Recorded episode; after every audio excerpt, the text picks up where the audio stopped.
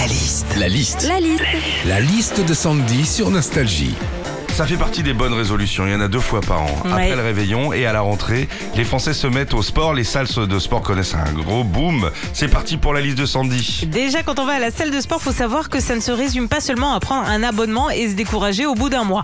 Non, ça consiste aussi à continuer de payer l'abonnement et se dire non, mais c'est au cas où, on sait jamais. hein.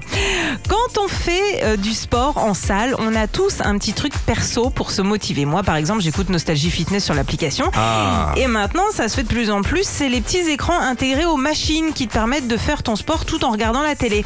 Alors, faut juste bien choisir ses horaires, hein, parce que tomber à 16 heures sur des chiffres et des lettres, bah, même si t'as envie d'être gaulé comme Bertrand Renard, il y a quand même plus motivant. hein. Quand on va à la salle de sport, t'as toujours une salle avec plein de machines. Vélo elliptique, tapis de course, rameur, t'en fais trois quarts d'heure, c'est bien, ça te permet d'éliminer. Par contre, faites gaffe, hein, moi je me suis fait piéger. Je suis resté trois minutes sur une machine l'autre jour, j'ai pas perdu un gramme. Bon, en même temps, c'était le distributeur de Kinder Bueno.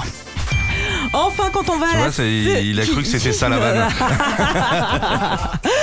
Enfin, quand on va à la salle de sport, il y a un moment qu'on redoute, c'est le passage au vestiaire et aux douches communes. Il y a des gens qui n'ont aucun complexe à se mettre tout nu devant les autres. C'est fou ça. Ah, moi perso, euh, je trouve ça toujours très gênant de voir une petite baloche qui traîne alors que t'as rien demandé à personne. Un petit peu de pudeur.